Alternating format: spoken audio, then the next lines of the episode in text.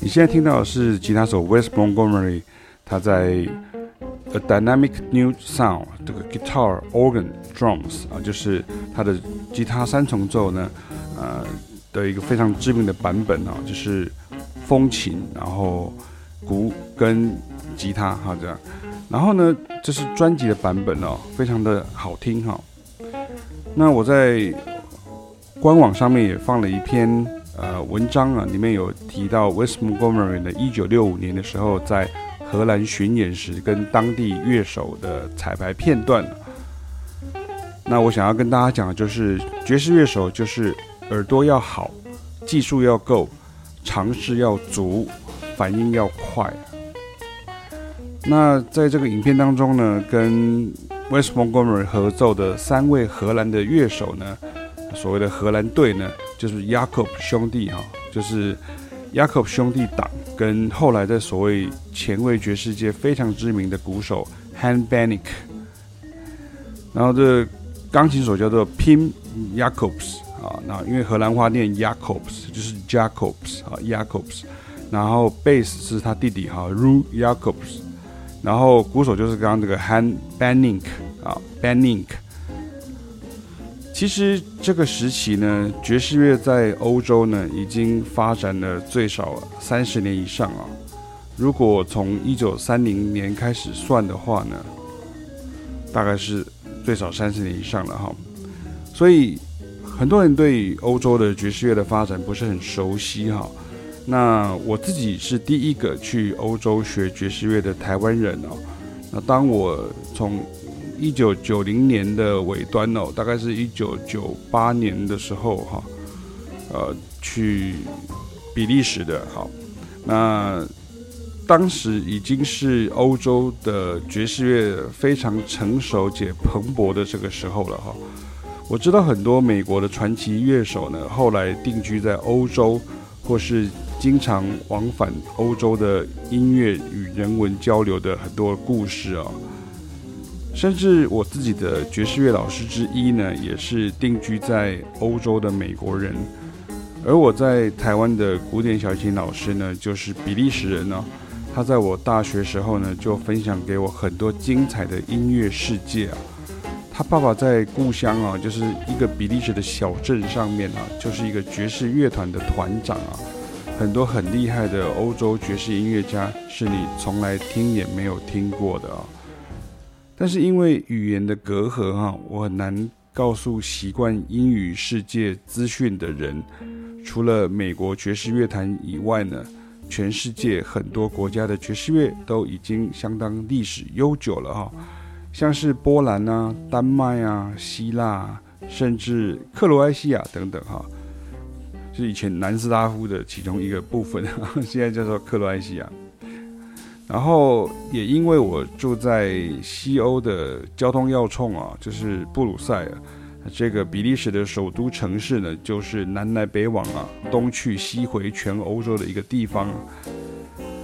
那像这种六七零年代的欧洲爵士乐手呢，已经都是现在欧洲爵士乐坛的祖父级人物啊，或甚至已经过世了。这也是我常讲说，当你抵达一个本身爵士乐已经融入生活的国家或地区时，爵士乐就像古典乐一样啊。你如果不觉得在台湾听古典乐是外来的，那么你也应该能够接受爵士乐不是外来的陌生的音乐才是。总之呢，这一段排练呢，就是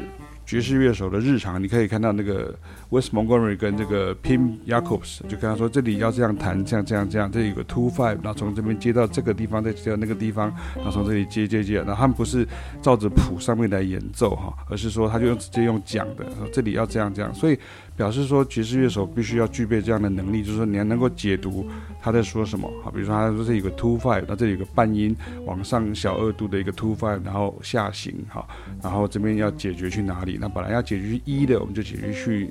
六或者解决去三这样哈。你看，像我现在讲这一段，其实就是 West Montgomery 在这个影片里面他所讲的这个英文的这个翻译哦。所以，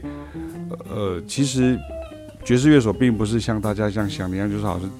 天才的意的意思是表示说你的这个反应跟你的这个创造力呢，比别人都还要强很多哈。可是并不是说他们生下来就已经都会了，好像都不用学习一样的哈。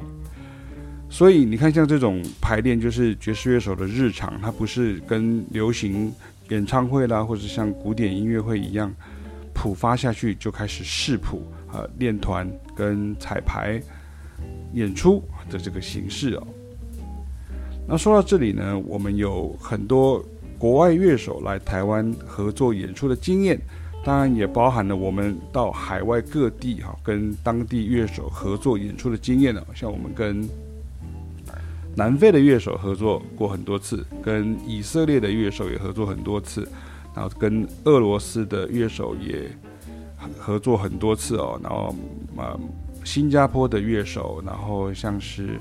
呃德国的乐手，然后法国的乐手等等，好这样。那就是前面刚刚讲到这四个需要具备的条件，就是耳朵要好，技术要够，尝试要足。反应要快哦！我记得有次在任教十几年的实践大学音乐系啊，美国姐妹校来交流，没想到来的系主任呢是个爵士乐博士哦，萨克斯风手啊。当时呢，我方的系主任呢，他赶快打电话给我，讲哈，除了安排吃饭啊跟接待以外呢，呃，这位系主任呢，节目校的系主任呢，他也到了我的课哈来客座哈教大师班。那我当天把凯凯老师找来哈，他有在音乐系教爵士钢琴选修。那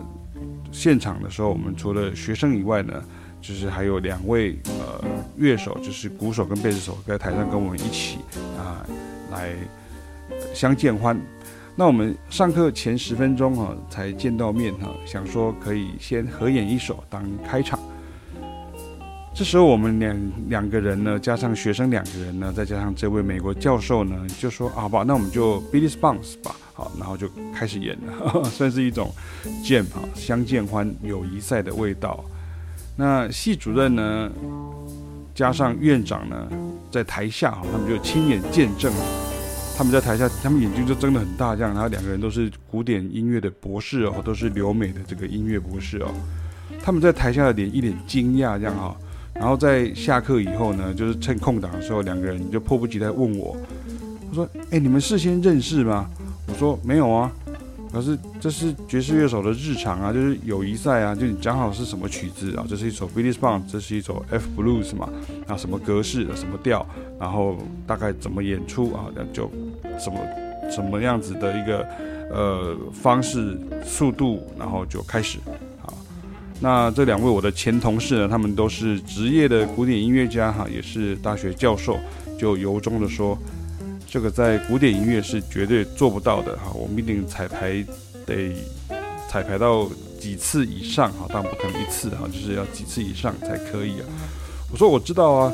因为其中有的那个呃，这这几位都是我其实在大学的时候可能就是我的学长级的人物啊。我说我们以前也是。古典乐训练出身的啊，这样的行为我们都做过上千次的哈。但是爵士乐的能力就是刚刚我所说的这个样子喽。这如果不是要有那种环境啊，就是要那种训练，然后就是要培养环境，加强训练，而培养跟训练的方法跟我们原来习惯的学音乐的模式是有差异的啊。所以说武林。比你想象的还大，江湖上能人高手何其多，当然，江湖郎中也很多。